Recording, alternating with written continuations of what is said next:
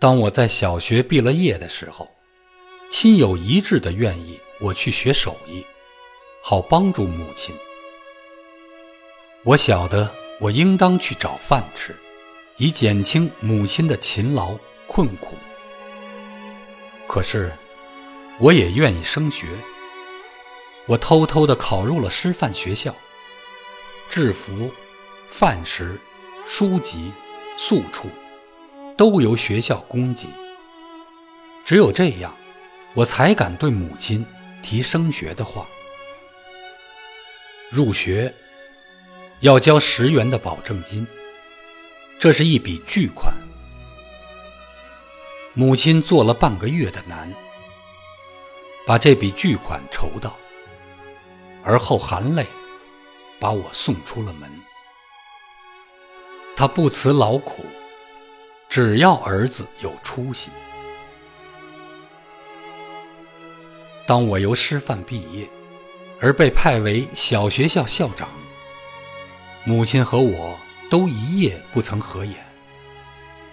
我只说了句：“以后您可以歇一歇了。”他的回答只有一串串的眼泪。我入学之后。三姐结了婚，母亲对儿女都是一样疼爱的。但是，假若她也有点偏爱的话，她应当偏爱三姐，因为自父亲死后，家中一切事情都是母亲和三姐共同撑持着。三姐是母亲的右手，但是母亲知道，这只右手。必须割掉，他不能为了自己的便利而耽误了女儿的青春。当花轿来到我们的破门外的时候，母亲的手就和冰一样的凉，脸上没有血色。那是阴历四月，天气很暖，大家都怕她晕过去。可是她挣扎着。咬着嘴唇，手扶着门框，看着花轿徐徐地走远。不久，姑母死了，三姐已出嫁，哥哥不在家，我又住学校，家中只剩母亲自己。她还需自小至晚的操作，可是终日没人和她说一句话。新年到了，正赶上政府倡用阳历，不许过旧年。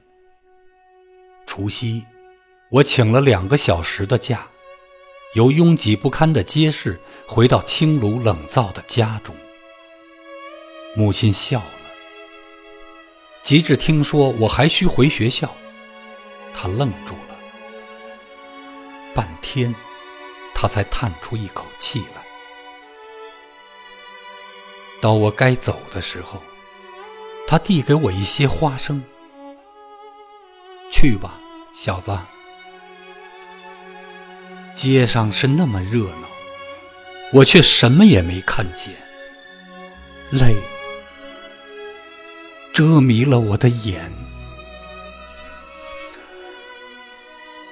今天又遮住了我的眼。又想起当日孤独的过着那凄惨的除夕的慈母，可是慈母不会再后盼着我了，她已入了土。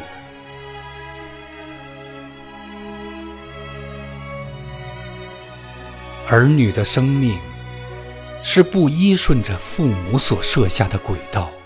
一直前进的，所以老人总免不了伤心。我二十三岁，母亲要我结婚，我不同意。我请来三姐给我说情，母亲含泪点了头。我爱母亲，但是我给了她最大的打击。时代。使我成为逆子。二十七岁，我上了英国。为了自己，我给六十多岁的老母第二次打击。在她七十大寿的那一天，我还远在异域。那天，据姐姐们后来告诉我，老太太只喝了两口酒，很早便睡下。她想念她的幼子，而不便说出来。七七抗战后，我由济南逃出来，北平又被占据了。可是母亲日夜惦念的幼子。却跑到西南来。母亲怎样想念我，我可以想象得到。可是我不能回去。每逢接到家信，我总不敢马上拆看，我怕，怕，怕，怕有那不祥的消息。人。即使活到八九十岁，有母亲，便可以多少还有点孩子气。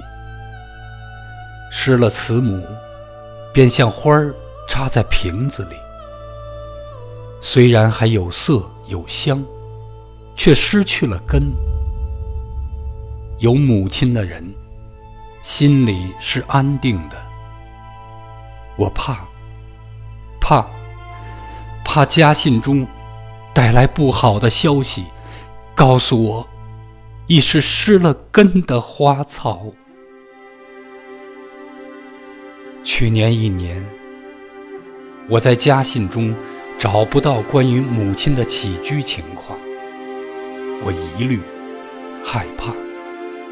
我想象得到，如有不幸，家中念我流亡孤苦，或不忍相告。母亲的生日是在九月，我在八月半写去祝寿的信，算计着会在寿日之前到达。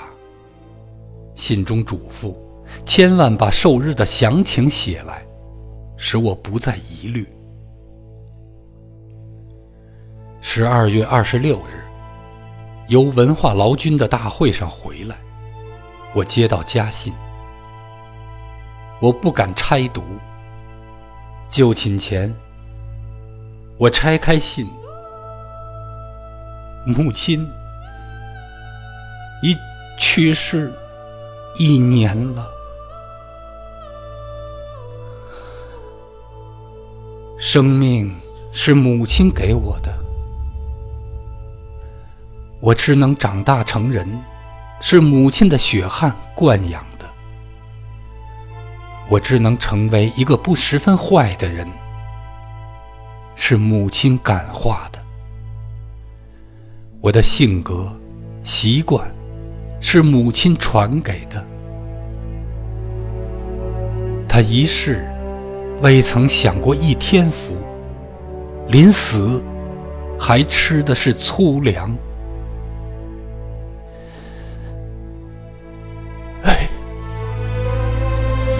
还说什么呢？心痛，心痛啊！